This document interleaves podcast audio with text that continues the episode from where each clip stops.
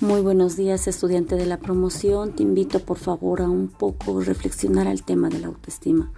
La autoestima es la mirada hacia dentro de tu persona.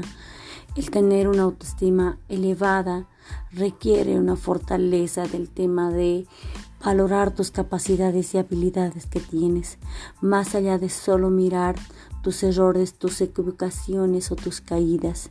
La autoestima tiene que ver con el tema del amor propio hacia ti, hacia tu vida, hacia todo lo que logras. Por eso te invito por favor a que hoy en día me acompañes a fortalecer tu autoestima valorándote como siempre lo sueles ser.